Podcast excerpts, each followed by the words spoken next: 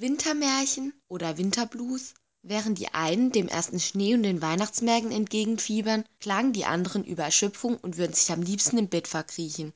Doch woher kommt es, dass wir uns energieloser fühlen während der dunklen Jahreszeit? Dr. Sven Barnow, Leiter der Arbeitseinheit Klinische Psychologie und Psychotherapie der Universität Heidelberg, weiß, womit diese winterliche Antriebslosigkeit zusammenhängt.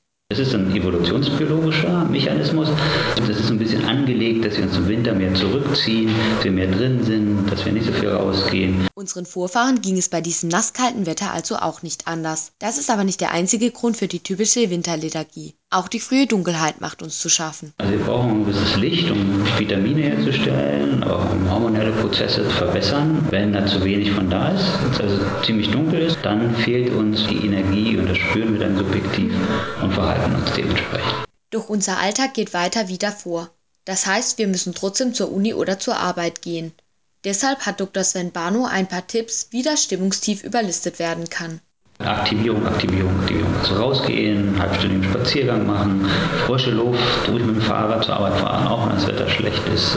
Tanzen gehen, ins Kino gehen. Also diese Trägheit dagegen vorgehen. Doch was ist, wenn es einem nicht gelingt, diese Trägheit abzulegen? Ab wann wird die Floskel der Winterdepression zur Realität? Also eine richtige Depression, äh, da gibt es immer das Zeitkriterium und das heißt, ich muss mindestens zwei Wochen lang, und zwar jeden Tag, Interessen, Antriebsverlust und depressive Stimmung haben. Von Depressionen ist jeder Fünfte in Deutschland betroffen, also ganze 20 Prozent der Bevölkerung. Unter einer ausschließlichen Winterdepression, die nur von November bis März anhält, leiden allerdings nur die wenigsten davon.